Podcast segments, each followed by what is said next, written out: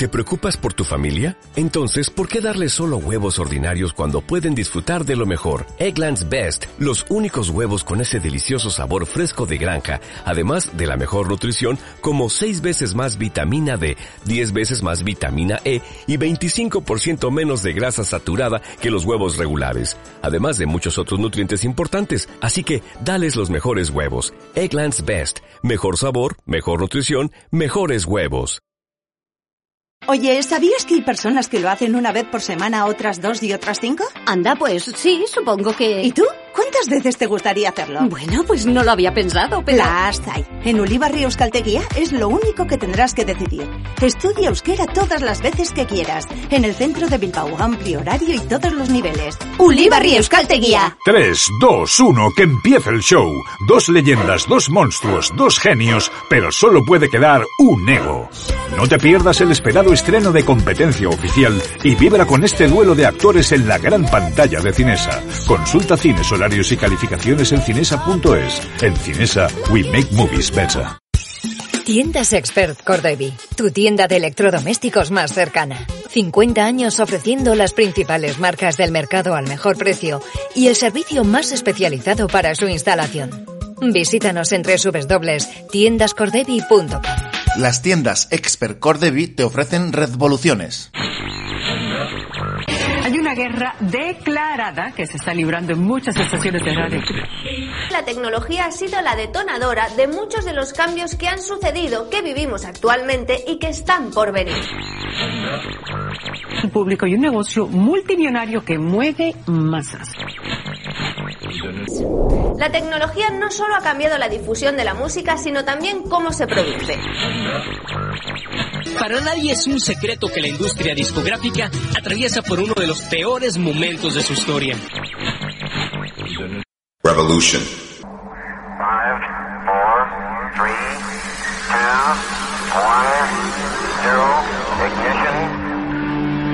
Os damos la bienvenida a la edición 422 de Revoluciones.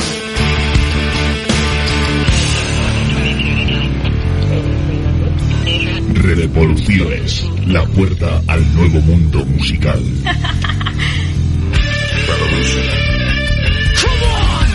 Parece que este año sí, este va a ser al fin año de ver música en directo y precisamente nos visita hoy en nuestro Trending Music un grupo que toca hoy sábado en Bilbao. Una formación con mucho poder femenino, tremenda jauría, sonidos eclécticos y potentes que vaticinan un seguro y nuevo éxito en su carrera. Santi San Román nos explica en su mochila musical quiénes son ese séquito que sigue a las estrellas de la música y a otros músicos menos conocidos para ayudarles en su carrera. Oyana Amurrio de Leinarts nos habla de Minza, un proyecto que se ha hecho realidad en Bilbo Rock y abre posibilidades a los jóvenes en el mundo de la cultura y la industria musical, escuchando a los propios jóvenes creadores y público. Y también nos cuenta que es Cultura Aurrera, otro proyecto de formación en el que están inmersos. Y por supuesto, conocemos lo último del panorama musicotecnológico en la sección Vendo Hielo con Saló a la Fuente. Soy Joseba La Fuente, comienza Revoluciones y estáis invitados e invitadas.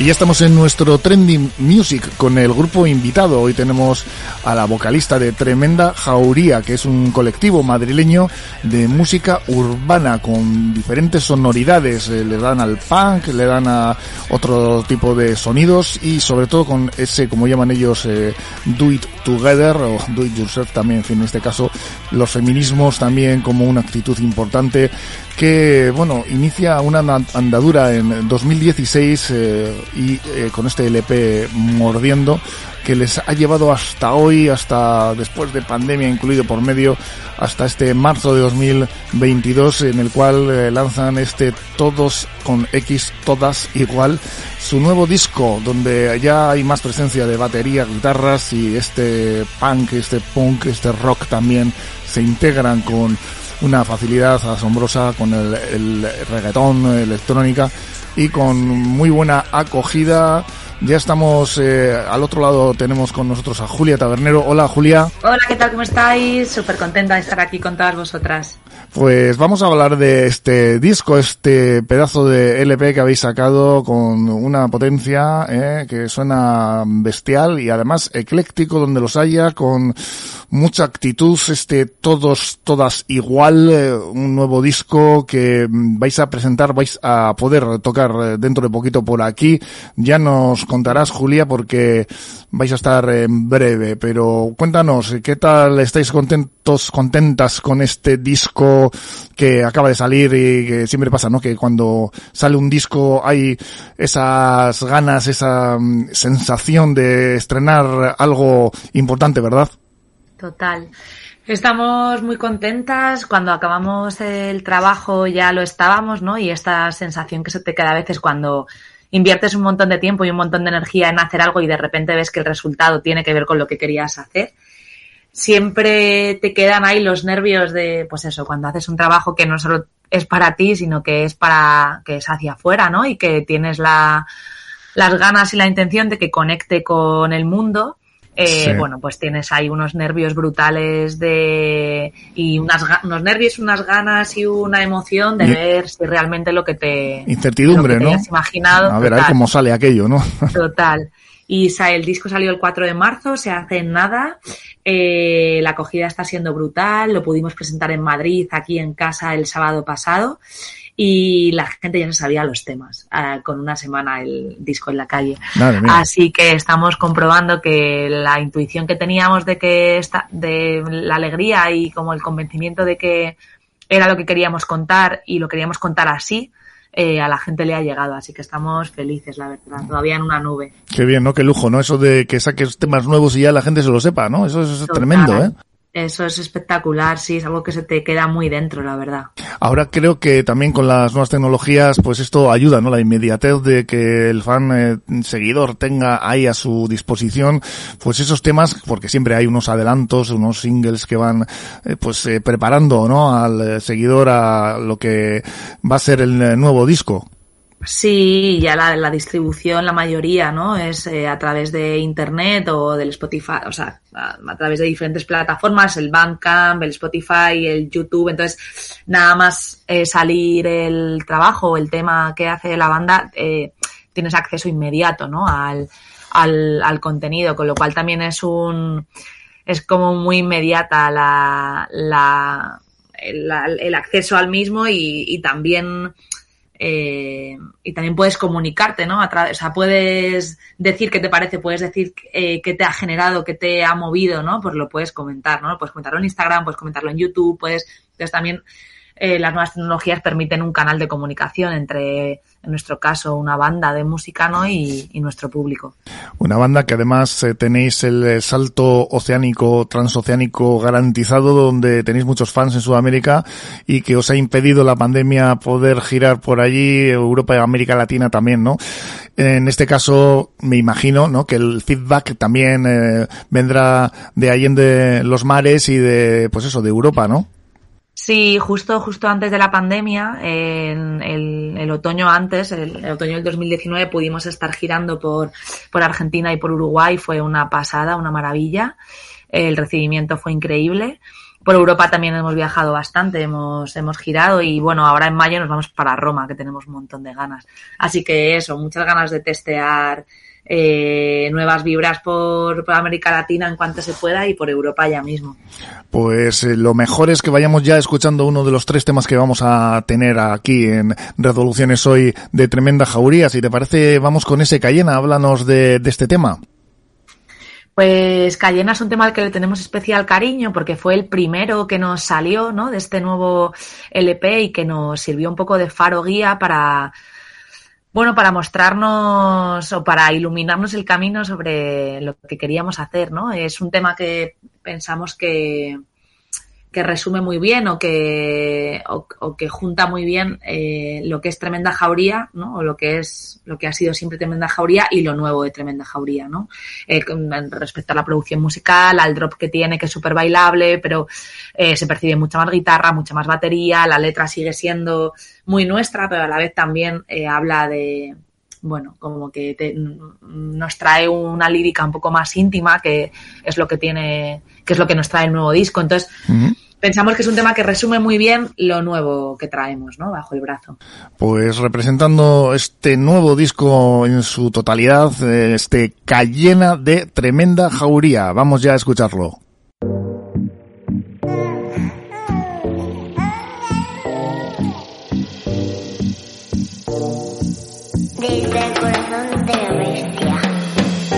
Ya tengo ensayado lo que te diría si nos encontramos y no hemos quedado. Que esto que tenemos es oro sagrado y si lo muerdes se queda marcado.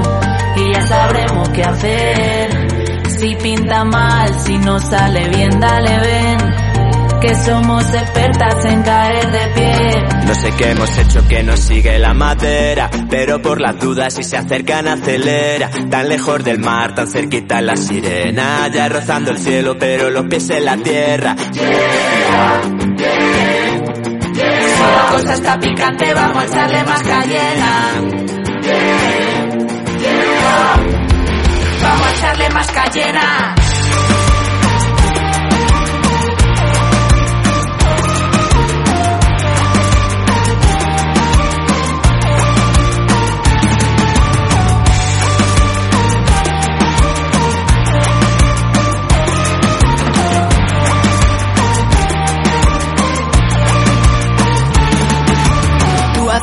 Y yo no pisaba el freno. Tú lo querías todo y yo no me conformaba con menos. Quemando todos los puentes tras de mí. Es mucho más cobarde escapar que quedarse respirando aquí.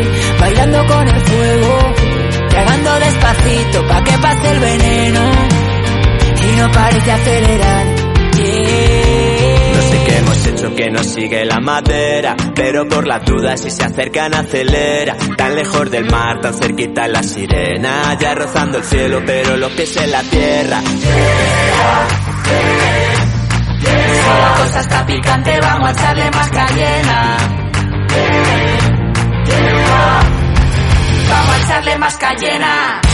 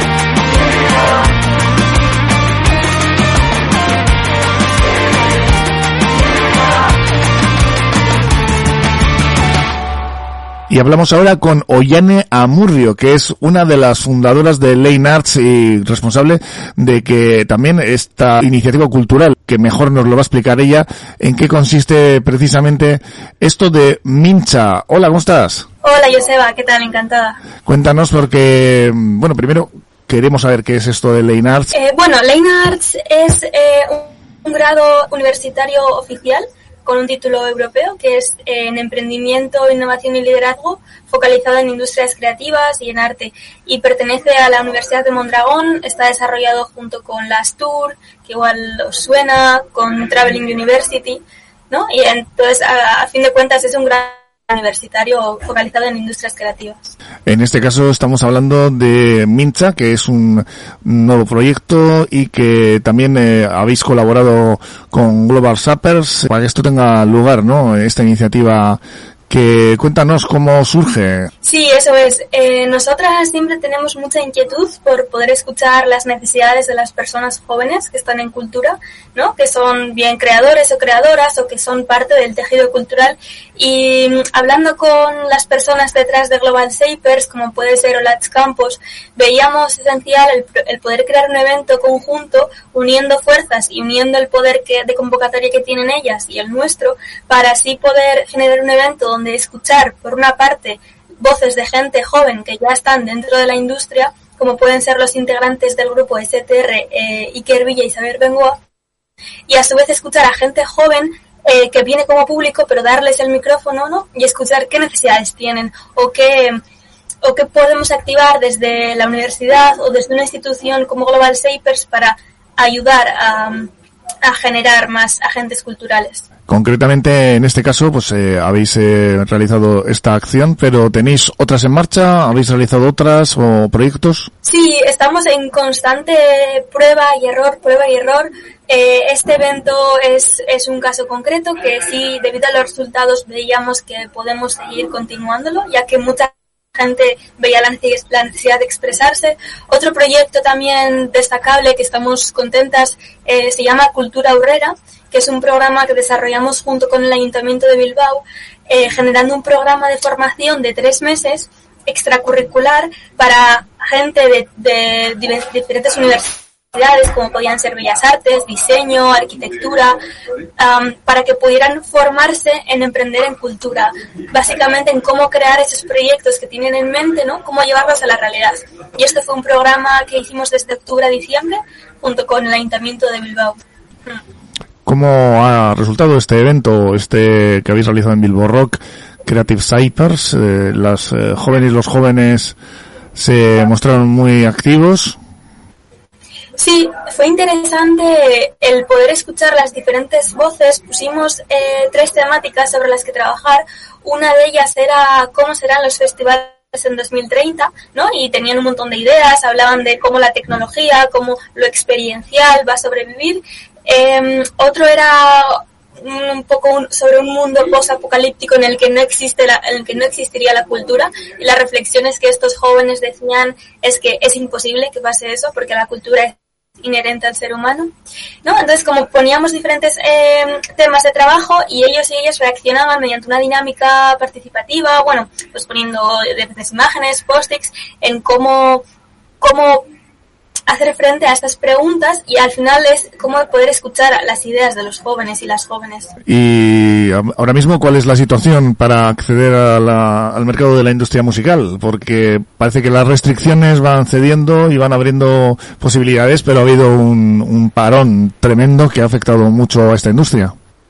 Sí, efectivamente. Eh, y fue muy curioso como las personas a las que entrevistábamos y que y Xavier vienen de la industria musical y ellos vienen como creadores, ¿no? Pero nos decían que han tenido que, han tenido que cambiar su forma de crear incluso y que en la cuarentena no podían grabar vídeos, pero tenían que seguir generando contenido. Entonces, como mediante formas creativas, en vez de usar vídeos, usaban animaciones o se inventaron una forma de trabajar en diferido mediante un ordenador y un sistema bueno tecnológico, ¿no? Entonces yo creo que al final eh, una de las particularidades de la industria musical o de las industrias creativas, eh, valga la redundancia, es que hay muchos perfiles muy creativos, entonces siempre eh, se está en constante, en constante eh, buscando nuevas formas de crear y de hacer, ¿no? Y yo creo que es una de las, al final no queda otra, porque la realidad es la que es y es la que, la que nos viene, y el buscar diferentes formas de, de crear y, el sortear un poco la realidad es, es, lo que viene y es lo que están haciendo la, la gente, ¿no? Sí, tú ahora te encuentras en Berlín y ¿qué te ha llevado a, a, este camino, no? A entrar primero en esta aventura con Lane Arts y ahora mismo estás eh, también participando de otras actividades. Eh, ahora mismo estoy en Berlín porque una de las características características de Lane Arts es que formamos a perfiles internacionales en entornos internacionales, por lo que tanto las personas que estudian vienen de diferentes países como pueden ser eh, Corea, Alemania, Venezuela, España, ¿no? Em, pero aún así la formación también es internacional, por lo que el primer año lo hicieron en Bilbao, el segundo están ahora en Berlín, por eso estoy aquí, y el año que viene en tercero se irán a Corea y en cuarto eh, eligen ellos el destino, ¿no? Entonces yo ahora mismo estoy entre Bilbao y Corea, eh, perdón, entre Bilbao y Berlín, eh, haciendo diferentes viajes para poder dar soporte a, las personas que están estudiando. Pues la verdad es que suena como muy bien, pero claro, también el alejarte de, de tu país natal, de tus eh, familiares, amigos, eh, también eh, pues eh, será un poquito duro, ¿no? Ahí, ¿cómo estáis? Eh, ¿Estáis más en el grupo que podéis eh, hacer un poquito, pues eso, un poco de unión y de, vida social, ¿cómo, ¿cómo, es la vida en, en, Berlín para, para ti? ¿Te adaptas bien? ¿Cuánto tiempo tenéis que estar allí? Sí, eh, la verdad es que, bueno, es complicado, ¿no? Al final, porque tienes que salir de tu contexto, pero es verdad que Berlín es una ciudad que te da la bienvenida. Hay mucha gente internacional, por lo que nunca te sientes de fuera.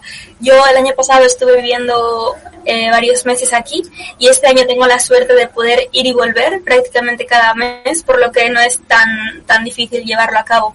Sí que es verdad que las personas que están estudiando en Line Arts llevan aquí más de un año seguido, eh, pero bueno, yo creo que han encontrado su, su entorno. Hablando ayer decían que, que Berlín te hace sentirte en casa también.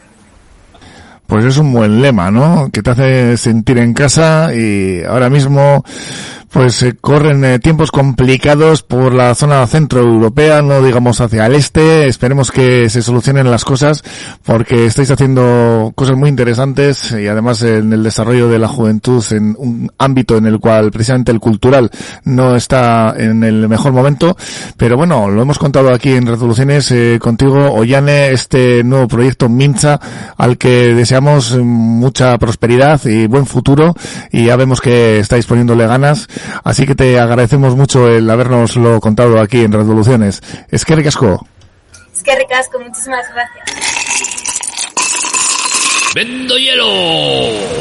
¡Vendo hielo! ¿Quieres hielo, guapa? Noticia fresca, más o menos.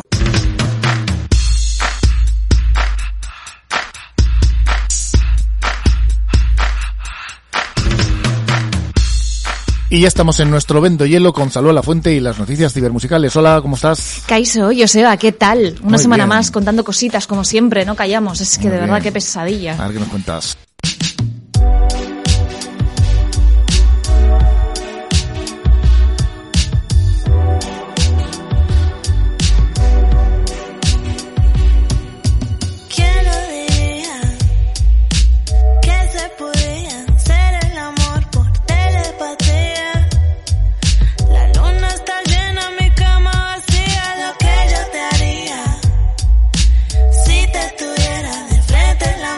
Y se siguen cerrando operaciones en Rusia, se siguen vetando a, uh -huh. a los rusos, en este caso en la industria musical. ¿Quién, eh, Salva? Pues vamos a hablar de que Warner Music Group y Sony Music están eh, vetando efectivamente eh, a Rusia, están cerrando sus, mm, sus oficinas y todos sus negocios allí, ¿no? Siguiendo el anuncio que ha hecho Universal Music Group, estas restantes compañías, estas multinacionales enormes, ¿no? De música como pueden ser Warner Music Group y Sony Music Entertainment, también están retirando sus operaciones de Rusia y en un comunicado emitido el 10 de marzo, Sony pide la paz en Ucrania y el fin de la violencia e informan haber suspendido sus operaciones y estar enviando apoyo a los eh, esfuerzos de ayuda humanitaria global. También, pues evidentemente, para ayudar ¿no? a las víctimas que, que lo necesitan. Uh -huh. Por su parte, Warner Music Group ha anunciado también el mismo día que suspenderá sus operaciones en Rusia, pero también las incluidas las versiones, eh, inversiones, perdón, el desarrollo en proyectos, las actividades promocionales, marketing y fabricación de todos los productos físicos. Quiero decir, no están cerrando simplemente las agencias y, y las eh, oficinas, sino que también están cerrando todo tipo de negocio que tenga que ver con el país. Uh -huh. Otras compañías también anunciaron su salida del país, como Live Nation, quien anunció que no hará negocios con Rusia, mientras que Netflix también ha retirado su servicio y TikTok ha reducido su plataforma en el país. No la ha cerrado del todo, pero ha reducido. Mm.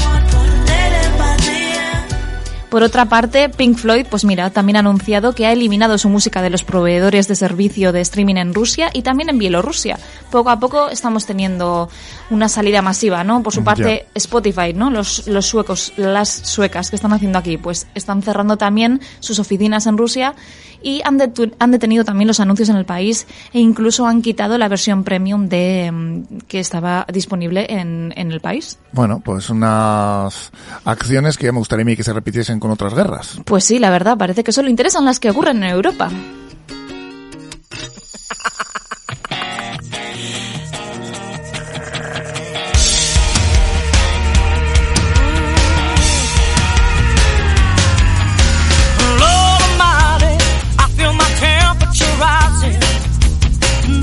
Y muchos les habían dado por muertos a los CDs, a los CDs, a los compact discs. Ese formato físico, parece que lo físico pues está en decadencia, que todo tiene que estar en la nube, que las plataformas de streaming musical son las imperantes, pero cuidado, los datos apuntan a un repunte, va- valga la redundancia, de este formato físico que ya, bueno, pues tiene una una trayectoria, está consolidado y llegó después de los casetes y como que era un poco el, el hegemónico hasta que pasó lo que pasó, ¿no? Hombre, yo como millennial, eh, ya casi generación Sí. Z, me, re- me acuerdo de, de esos discos, ¿no? Que yo tenía Mm. de, de, yo qué sé, de los Beatles, ¿no? De, de Britney Spears, un poco de todo tenía, ¿no? ¿Y qué ha pasado? Bueno, pues que no nos hemos olvidado de ellos. Al parecer se niegan a desaparecer. Por primera vez desde 2004, 2004, fíjate que estoy yo, crecen las ventas.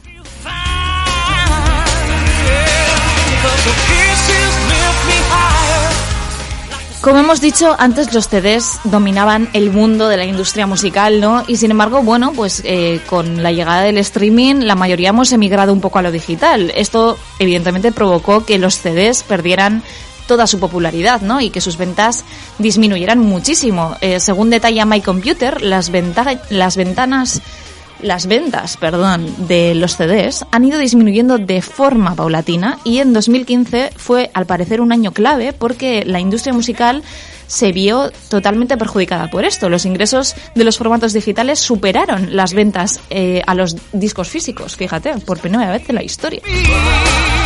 Cause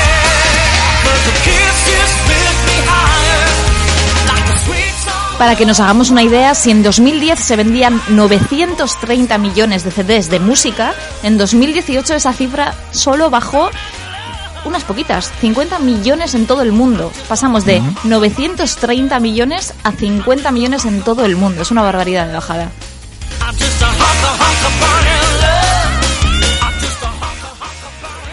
¿Y qué está sucediendo ahora mismo? Pues al parecer están de regreso. Un informe elaborado por Recording Music Association of America acaba de revelar que en Estados Unidos se acaba de producir un aumento en la venta de CDs que no se veía desde 2004, como hemos comentado. De acuerdo al documento, en 2021 las ventas de CDs musicales aumentaron hasta los 46,6 millones. Aunque sigue siendo una cifra bastante, bueno, pues importante, no se llega a comparar, ¿no? Evidentemente con las ventas que tuvo en su momento, que eran casi mil millones anuales. Eso que te roban, que te pierdes, que no llegas. Como esa carta que ya debería estar abierta. Y claro, como estamos diciendo, pues al final es un incremento significativo, ¿no? En general, evidentemente, todos los formatos eh, principales, últimamente, si estáis un poco al tanto de música, están creciendo con respecto al año anterior, a excepción de las descargas digitales, ¿no? Esta fue la única categoría de- importante que disminuyó en 2021, descendiendo un 12%. Y las canciones individuales descendieron también un 16%. Parece ser que estamos un poco volviendo a lo físico, que nos gusta el tener el CD, el ponerlo en el coche.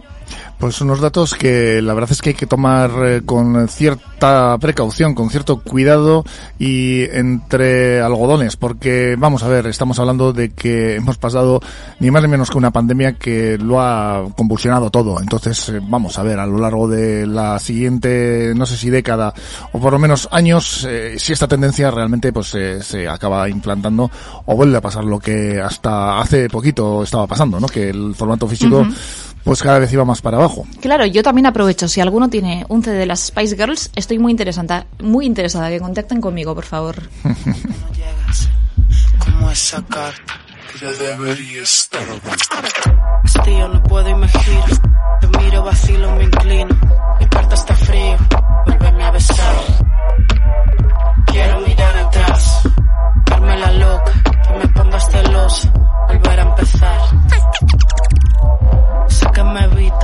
me sueñas, sé que no quieres, sé que te empeñas, sé que te has ido, sé que te escondes, sé que me miras, sé que no respondes, sé que hace frío, sé que soy joven, sé que no bailas, sé que me pones, sé que esto es todo, sé que me rompes, sé que no lloro, aguanto los golpes.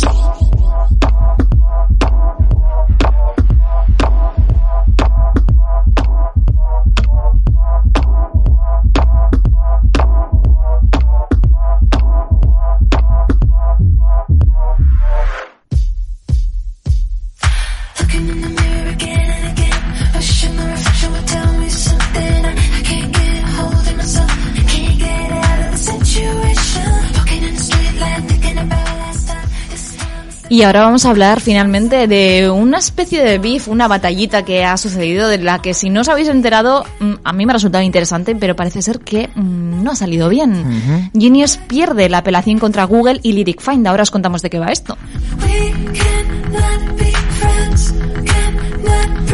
La Corte de Apelaciones de Estados Unidos se negó la semana pasada a restablecer la demanda presentada por el sitio de letras Genius, no sé si os suena, contra Google y Lyric Find. Al parecer, Genius alega haber sorprendido a Google utilizando su plataforma para su motor de búsqueda y alterar la información para evitar responsabilidades.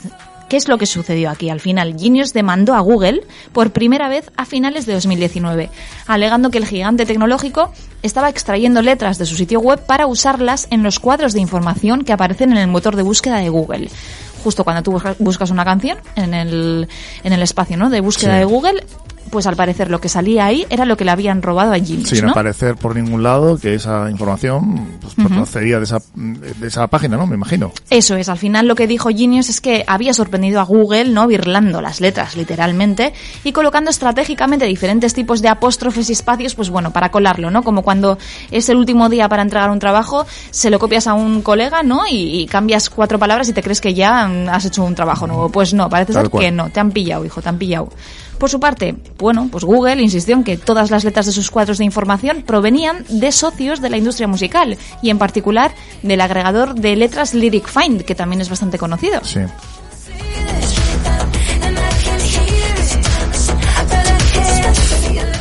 En su momento, Lyric Find dijo que obtuvo sus letras principalmente de los y las editoras de música con los que trabaja, y aunque tienen su propio equipo de contenido que revisa y también corrige las letras, no usa Genius como fuente, al parecer, ¿no? Nunca se justificó de ninguna manera tampoco cómo aparecían estas combinaciones específicas de apóstrofes y demás, ¿no? Porque justo aparecía así. Aún así, Genius no podría eh, demandar eh, por infracción de derechos de autor, al parecer por no poseer los derechos de las letras de las canciones que, que ponen en su página web. Se basa básicamente en esto, no ha salido adelante por ello, ¿no? Y los jueces de apelación coincidieron con el tribunal inferior en el que eh, Genius, pues realmente no era el autor, ¿no? De los derechos de esas canciones, a pesar de haber demandado por incumplimiento de contrato y competencia desleal. Vamos, que el sitio de letras pues mm, se queda igual, vamos, Genius mm, no vas a poder hacer nada. No tenía esos derechos realmente y ellos lo que estaban, eh, pues bueno, denunciando es que Google se estaba aprovechando había copiado. sí, Eso de una información que ellos poseían, pero al mismo tiempo, pues parece ser que tampoco ellos eran los propietarios. Entonces, pues bueno, aquí hay como Claro. realmente quizá los que deberían haber demandado a alguien serían los autores de, de esas propias letras, ¿no? Claro, realmente es lo que decimos. Genius lo único que hacía era cogía- coger el contenido de las canciones, ¿no? Plasmarlo en su página web y listo.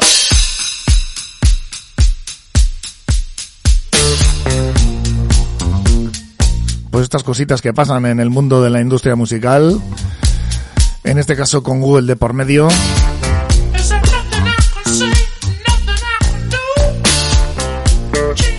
Y como vemos, pues mm, resulta que te encuentras con que los que están demandando, pues eh, a lo mejor podrían ser los demandados finalmente, que no sabremos si esto va a acabar así, ¿no? En este, en esta, en este caso, en, en este juicio que, como decíamos, ha perdido Genius, ¿no? Sí, la verdad es que son todo batallas, la gente es muy pesada. También quiero decirte, estás mm, demandando por unas letras que es que no son tuyas, lo que hemos dicho. O sea que tampoco vamos a relajarnos todas un poco, ¿no? quizá estaban mal asesorados jurídicamente, como suele pasar en estos casos, y, mm, hombre, ellos eh, dirían, jolín, es que todo el trabajo que hemos hecho aquí nos lo está birlando Google. Bueno, ya, pero tú te Es estás Google. también al mismo tiempo También aprovechando de, de unas letras que no son tuyas y, en fin, eso te está generando un tráfico, no lo sé. Hay que hilar muy fino en estas cuestiones. El caso es que aquí parece que no se hizo y efectivamente estamos hablando del gigante de Google que tendrá buenos abogados. Eso está vamos. eh, Vamos, todo el dinero del mundo. Si vas a denunciar a Google, al menos infórmate antes. Pues nada, hasta aquí las noticias, ¿no, Salva? Bye, Orida, nos vemos otra semana. Es que recasco. Suri, agur.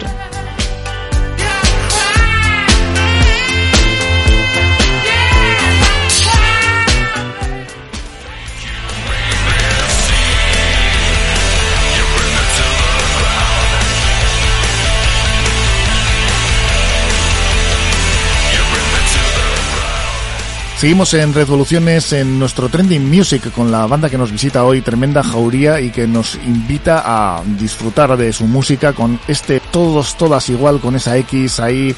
Y estamos eh, con eh, una de las personas que, bueno, más tiene que ver en que esto haya salido como, como ha salido de, de bien. Eh, estamos con Julia. ¿Cómo estás, Julia, de nuevo? ¿Qué tal? ¿Cómo estáis? Que aquí, escuchando el primer tema, ya hemos visto eh, que esto, esto es potente. Ahora tenemos otro tema más para escuchar, pero antes vamos a hablar un poco de lo que hablamos aquí en Resoluciones, que es el asunto tecnológico, el asunto de pues, las nuevas tecnologías, de las nuevas maneras de producir, de crear, de distribuir, de difundir la música, que nos tiene a todos un poco despistados, ¿no? Porque esto va cambiando continuamente, esto de las redes sociales, bueno, ni te cuento, pero claro, en vuestro caso la electrónica es importante, hay unas bases ahí, ¿cómo, cómo los habéis preparados? Cuéntanos un poquito cómo veis todo, todo este nuevo paradigma. Bueno, nosotras el proceso de creación, yo en concreto no me encargo tanto de la parte de producción de las bases, aunque aunque los ratos los pasamos juntas, la que tiene el conocimiento así técnico de producción no soy yo, pero nosotras nos juntamos horas y horas eternas en, nuestro estudio eh, y ahí vamos, oye, he hecho esta estrofa, oye, tengo este drop del tema, oye, ¿cómo lo alargamos por delante, por detrás? O sea, es un proceso muy, muy creativo, como todo lo que hacemos en realidad. Eh, es un proceso que nos sale mucho de pasar muchas horas juntas, de escuchar otras referencias, de escuchar lo que hemos hecho antes, de pensar juntas a dónde queremos llevarnos, de si queremos hacer un tema un poco más bailable o un poco más íntimo. Entonces, bueno, pues ahí con el Ableton estamos horas y horas en el estudio, con las guitarras, con los teclados, los MIDI, eh, para crear sintes y meterlos en la, en la base y tener un primer esqueleto del tema Sí. que, que siempre, a veces lo cuento en las entrevistas, que sería bonito alguna vez como mostrar la primera versión del tema y la definitiva, Hmm. porque no es que de primeras te salga un tema tal y como lo vas a, a lanzar hacia afuera, ¿no? Como que es un, cada tema tiene un recorrido en sí, ¿no? Es un camino que se inicia en un momento eh, y en un lugar y de una determinada manera y el tema eh, generalmente suele cambiar bastante, ¿no? A lo largo del proceso de, de producción, de incorporación de, de las melodías de las voces, de la lírica, o sea, no, no es un proceso que empiece y que acabe en un solo momento, sino que en sí mismo es, tienen un gran recorrido cada uno de ellos. Nuevas formas de, un horas. ensayar, ¿no? Ahora mismo tú mencionabas el Ableton Live, el Ableton, que es un anfitrión de, de plugins, como se dice ahora, de otros programitas, pero bueno, básicamente es un secuenciador, un programa estudio de grabación, vamos a decir, y en el cual eh, se puede improvisar, se puede generar bucles, se puede ir ensayando, ¿no? Claro, total, total. O sea, la, la, toda la nueva tecnología aplicada a la música, pues te da un montón de posibilidades, claro. Siempre puedes contar con toda la parte más orgánica, más instrumental, que nosotras es lo que hemos tratado de incorporar en, en este nuevo disco, pero, pero claro, tienes un, montón de posibilidades y de, de softwares que te ayudan un poco, que te ayudan un poco y te permiten investigar, indagar e innovar mucho más en, en eso, en lo que quieres contar y en cómo lo quieres contar. Mm. La verdad es que estas tecnologías pues también cambian la forma de crear música, lo hace más fácil, pero al mismo tiempo pues es otro mundo, ¿no? Es otro mundo que antes eh, no era posible, pero que está haciendo que la composición y la forma de agruparse las bandas, los músicos y reunirse en torno a una idea cambie totalmente. Sí, bueno, cambia como cambia el mundo en realidad, no cambia, o sea, eh, el mundo está cambiando en un montón de sentidos, desde cómo nos comunicamos hasta, yo qué sé, eh, o sea, el arte en general, ¿no? Y claro, la música eh, forma parte de este mundo en el que vivimos, ¿no? Entonces, bueno, eh, te adaptas un poco y te dejas, te alimentas, ¿no? O te dejas un poco influenciar por el contexto histórico y- en el que vives, ¿no? Y con los medios que, que eso despliega, claro. Un nuevo paradigma, como decíamos antes, un nuevo lienzo sobre el cual escribir eh, notas musicales, ideas y un lienzo quemado que es la canción que vamos a escuchar ahora y pues bueno, sé, háblanos un poquito de ella.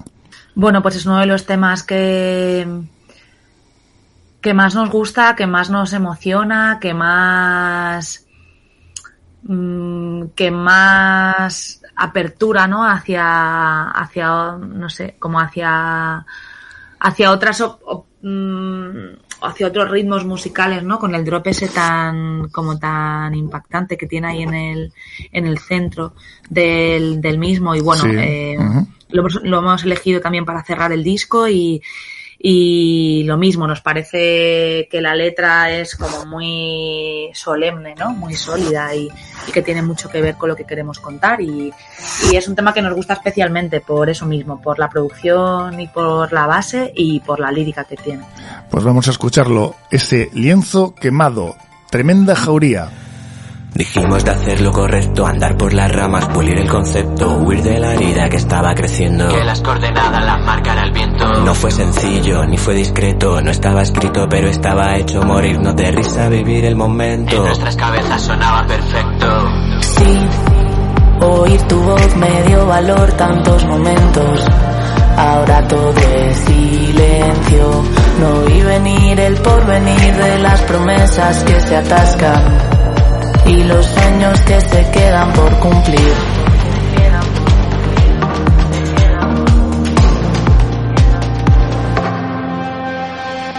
Alzar el vuelo, envuelta en llamas, rozar el cielo cada mañana. ¿Y a quién le importa lo frágil que es la libertad? Echo de menos cuando tus manos dibujaban futuro en un lienzo quemado. Ya solo importa desafiar la tempestad.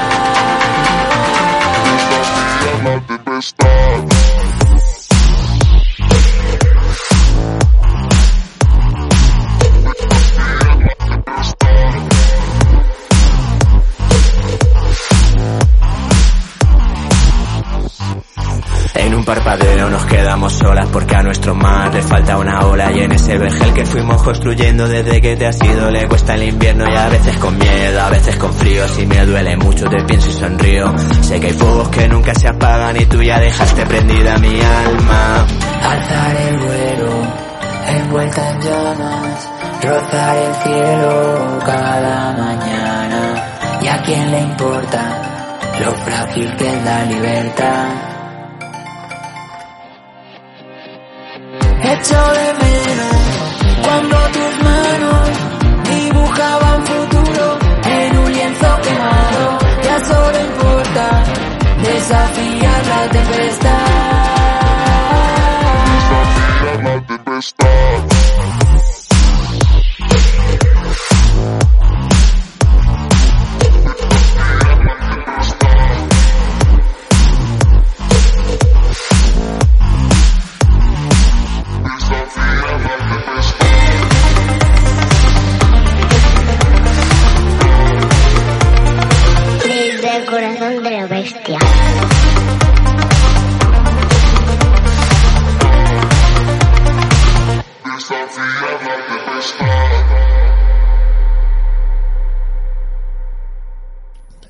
Y llega ahora la sección que nos habla de los músicos, la mochila musical de Santi San Román. Hola Santi. Pues hola Joseba, ¿qué tal? ¿Cómo estás? Aquí una semana más eh, para tu público de Revoluciones con la mochila musical. Hoy vamos a hablar de otro de estos temillas relacionados con nosotros, los musiqueros. ¿Qué tal tú? ¿Qué tal, qué tal toda la semana? Muy bien. Genial, pues nada, mira, hoy vamos a hablar sobre... es que el otro día estaba viendo un documental, ya sabes, y, y me llamó la atención pues eso, ¿no? La, la imagen de una superestrella, un superartista, y llama la atención pues toda la nube de gente que viene por detrás, ¿sabes? Normalmente pues cuando viene una superestrella y sale en las revistas o en la televisión o lo que sea, se suele ver pues yo que sé, Axel Rose o algo así, y va por detrás una corte de gente, un montón, una nube de gente que le sigue a todas partes y va por todas partes montando jaleo allá por donde va, ¿no? Bueno, pues hoy me gustaría contarle a la gente quién es todo, todo ese equipo de, de peña que va por detrás de- del artista, ¿no? Porque puede parecer que es algo exagerado, seguramente en muchos casos es muy exagerado y se hacen ese tipo de imágenes para, pues yo que sé, como campañas publicitarias o yo que lo que sea, por imagen, ¿no? Pero sí que es cierto que un superartista, cuando llega sobre todo a un cierto nivel, ¿no? De profesionalidad y de éxito sobre todo, pues necesita a un equipo de gente por detrás, pues que es muy importante, es, es un, pues bueno, cada uno tiene su labor, cada uno tiene su papel, y lo cierto es que todos tienen algo que hacer a la hora de que eh, la carrera de ese artista salga adelante, ¿eh? o sea, no, no es, está justificado tener detrás a un montón de gente, quizás no eh, a todas horas, qui- quizás no a las 24 horas del día, pero sí que un músico a ese nivel suele tener contacto relativamente habitual con un grupo de personas de las que vamos a hablar hoy aquí. Os voy a contar un poco quién es quién dentro del equipo de trabajo de un gran artista. Pues vamos a conocer ese séquito de profesionales que es bastante desconocido. ¿Cuál es exactamente el trabajo que hacen para el artista? Pues mira, básicamente, seguramente el que vaya por detrás de ese artista, del primero o de los primeros, o la primera o de las primeras, será la persona que se encargue del management, la persona que se encargue de llevar la carrera de ese artista. Normalmente, repito, no tienen que acompañarle a todas partes, pero vamos a coger como instantánea, como, como momento concreto, pues eso, una fotografía de un gran artista con un montón de gente detrás.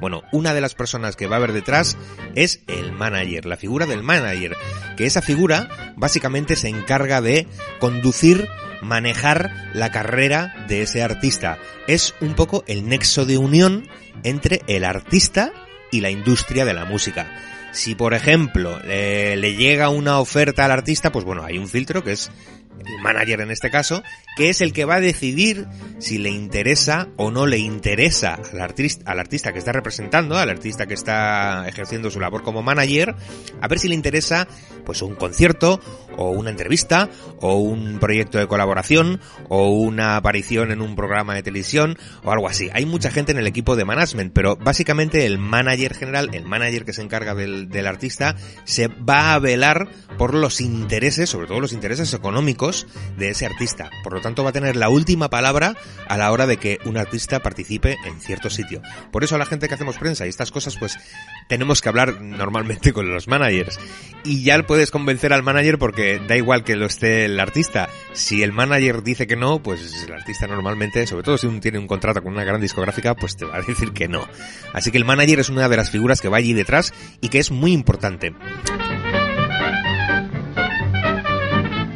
En el equipo de management, por ejemplo, también tienen gente que es así, que acompaña al artista, sobre todo cuando está de gira, con una persona que en este caso es la figura del road manager, como su propio nombre indica, eh, lo que hace es acompañar en la carretera al manager. Cuando un, o sea, al manager, perdón, al artista. Cuando un artista, yo que sé, Alejandro Sanz, tiene que hacer una gira de presentación de su álbum, pues vamos a hacer 36 conciertos en España en los próximos meses. Bueno, pues esa gira hay que prepararla, hay que diseñarla, dónde tienen que estar, dónde tienen que parar, todos los técnicos, dónde alojarlos. Bueno, todo esto es un labor de producción que hay por detrás, pero luego a la hora de ejecutar todo ese plan, hay una persona que va a estar en el, en el terreno, que va a estar en, en- el camino con los propios, con todo el equipo, ¿no? Que va a ser un poco la que se va a encargar de organizar pues todo lo que esté planeado, todo lo que esté planificado para que todo salga perfecto y cada gente llega a, a su sitio de trabajo a la hora puntual, bien servidos, bien comidos y bien dormidos, ¿no? Es una labor interesantísima la de Road Manager porque mm, no solamente tienes que cuidar del artista, sino que tienes que cuidar también de que todo funcione, De que todo funcione alrededor.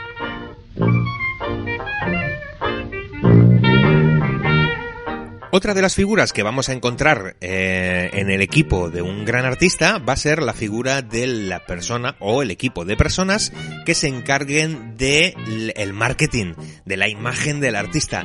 Eso es importantísimo. Normalmente, si es una gran eh, discográfica o si es una gran compañía la que tiene firmado a ese artista, tienen un equipo muy grande de personas, por lo tanto van a poder asignar a una de esas personas para que haga de una especie de acompañante, una especie de, se llama la figura personal manager, que se encarga de estar en el día a día con ese artista. Eh, por ejemplo, eh, oye, eh, tengo que ir al estudio y he perdido el no sé qué, necesito un taxi que me venga a buscar a mi casa y no me da tiempo a mí a no sé qué, o necesito hacer, yo qué sé, me ha salido un viaje repentino a no sé dónde. Bueno, pues vas a tener una persona siempre encima que te va a facilitar, a facilitar pues todas esas mierdas, porque normalmente cuando ya tienes ese cierto nivel, pues no quieres, por supuesto, y te puedes permitir no tener que preocuparte de todas esas cosas, ¿no? De las cosas que puedan suceder el día a día. Por eso tienes un personal manager que lo que está haciendo pues es eso, organizarte un poco la vida. Repito, estamos hablando de grandísimos, de enormes artistas que tienen una gran trayectoria o que tienen un éxito pues bárbaro, ¿no? La inmensísima mayoría, el 95 o el 99% de los músicos que existen en el mundo y que funcionan y que trabajan, no tienen un equipo tan grande detrás de personas que pueda hacerle todo este trabajo, ¿eh? Pero a los grandes que ya están allá arriba, pues claro que sí, tienen un equipo de gente que trabaja para, para ellos, pues bastante amplio, la verdad, bastante amplio, porque ya te digo, no solamente es una persona la que se encarga del management de un artista, sino que es un equipo de personas que a la vez trabaja bajo las órdenes de ese manager y, pues bueno, pues con su equipo eh, lo hace trabajar para que el artista pues funcione. Otra de las personas que podemos encontrar en el equipo de un gran artista es la figura del booker. Muchas veces se suele confundir la figura del manager con la figura del booker. ¿Por qué? Porque la gente piensa que el manager va a buscarle conciertos al artista. Y nada más lejos de la realidad. El trabajo de un manager, como hemos dicho, no es el de buscar conciertos, sino el de manejar la carrera del artista. Eh, velar porque el artista haga cosas que beneficien a su carrera musical. ¿Qué es lo que hace el booker? El booker es la persona, digamos que podría ser en una empresa normal, que no sea de espectáculos, que en este caso de música, que no sea una discográfica, el booker sería el vendedor. La figura del vendedor que va puerta a puerta vendiendo, yo que sé, eh, rollos de lo que sea. Bueno, pues en este caso lo que vende son conciertos. Vende espectáculos en directo. Entonces, un booker, un buen booker que sea un profesional, tiene una red de contactos en las diferentes salas de conciertos o en los diferentes lugares o venues donde se puedan hacer conciertos a los cuales puede acceder y ofertar la, el, el, directo, el show o lo que sea que tengan los artistas que trabajan pues, pues con él, ¿no? La figura de un booker es muy importante para que un artista trabaje. Porque claro, si no hay conciertos, pues bueno, pues, pues se pueden coger cosas de otra, de otra parte, ¿no? Pero básicamente lo que más dinero le va a dar a un músico y sobre todo hoy en día van a ser los directos, van a ser los conciertos. Por lo tanto es muy importante que un gran artista tenga detrás también la figura de un equipo de booking que le pueda buscar los conciertos y sobre todo conciertos interesantes, que luego viene el manager y te puede decir, no, no, no, no, este no, que este no me interesa. También es posible que esté por detrás la figura del RP o de la RP, que no, sé, no es otra cosa que las relaciones con la prensa, en general con la, las relaciones públicas, pero básicamente en ese caso concreto del que hablamos sería las relaciones con la prensa. ¿Por qué? Porque un artista cuando llega a tocar a un concierto, sobre todo si es uno inmenso, pues normalmente llega con un día de adelanto o con dos, o el mismo día, da igual, pero seguramente desde el equipo de prensa, desde el equipo de, de marketing de, del artista le habrán, eh, o desde el equipo de RPs del artista le habrán hecho un tour de medios en los cuales promocionar por sí mismo, con entrevistas, con apariciones, con lo que sea, en ciertos programas de televisión, de radio, en lo que sea, blogs de internet, donde sea, les hacen un pequeño tour de, de medios a los cuales tienen que asistir antes del concierto o después del concierto o como lo tengan ellos planeado. Pero también hay, que sepáis que también hay una persona que va con el artista y que tiene que estar en ese equipo que sigue en todo momento al artista, porque es posible también incluso que en este caso, hablando de medios, igual están un documental o un reportaje y va con cámara siguiéndolo. Bueno, la que se encarga, la persona que se encarga de, de, esos rollos, de, que le sigan, de la prensa y todas esas cosas y las entrevistas, pues es, en este caso, la figura del RP. Y como veis, hay un montón de gente. No me va a dar mucho, para mucho más la sección porque tenemos el tiempo que tenemos, pero quiero que sepáis que os quedéis con, con esa fotografía de decir, va, que sobrado, ¿no? Va por detrás con un millón de personas por detrás. Bueno, un millón no, pero hay unas cuantas personas que son básicas y que van a ser necesarios para que el- un proyecto de un grandísimo, de un inmenso artista, hablando en este caso, pues pueda salir adelante. Si no, sería inviable. Imaginaos, pues yo que sé, bueno, hablando de, yo que sé, Alejandro Sanz, lo que tiene que ser la agenda de ese, de ese tipo, eh, pues un día cualquiera. Un día cualquiera, sobre todo cuando esté de promoción o cuando esté sacando un disco o esté de gira, ¿no? Pues bueno, pues hace falta gente, y en este caso gente capaz y muy interesante esos trabajos. Ya iremos hablando de ello aquí en esta sección, Joseba.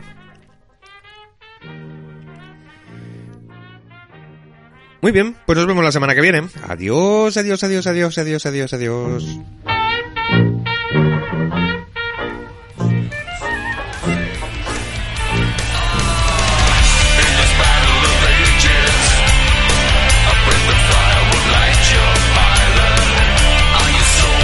Y ya estamos en el eh, último corte de nuestro Trending Music. Vamos despidiendo el programa con tremenda jauría y con Julia. Y concretamente, Julia, vais a estar por aquí dentro de poquito, ¿verdad?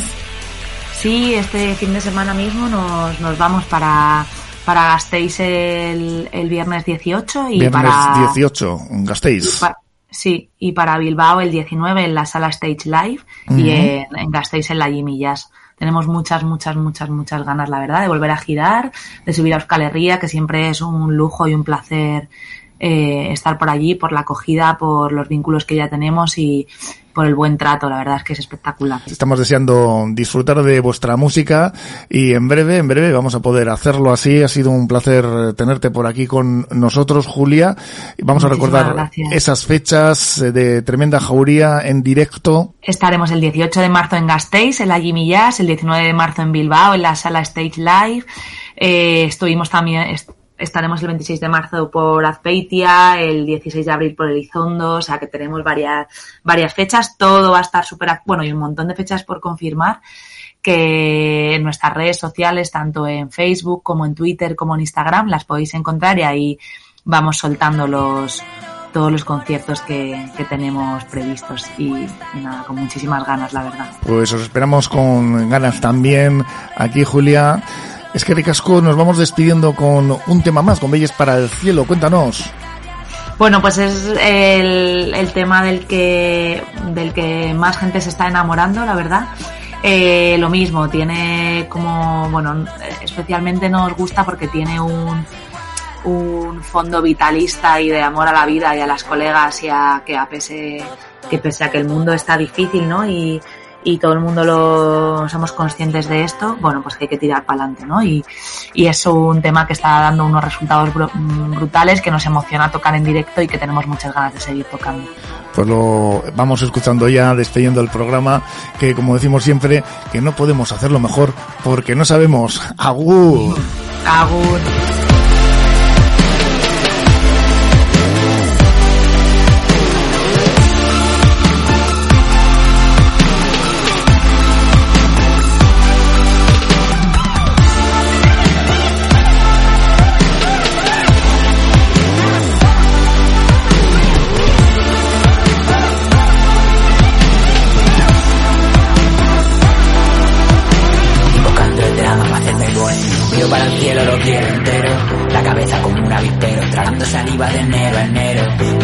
Tantas vueltas hemos vuelto a donde siempre A comenzar por el final Ahora me falta tiempo, me sobra invierno, me pierdo en la intensidad. Ya no sé a dónde volver para volver a empezar. Todo acaba en el mismo Y lugar. estamos todas igual. Y estamos todas igual. To- to- to- todas igual. Y estamos todas igual.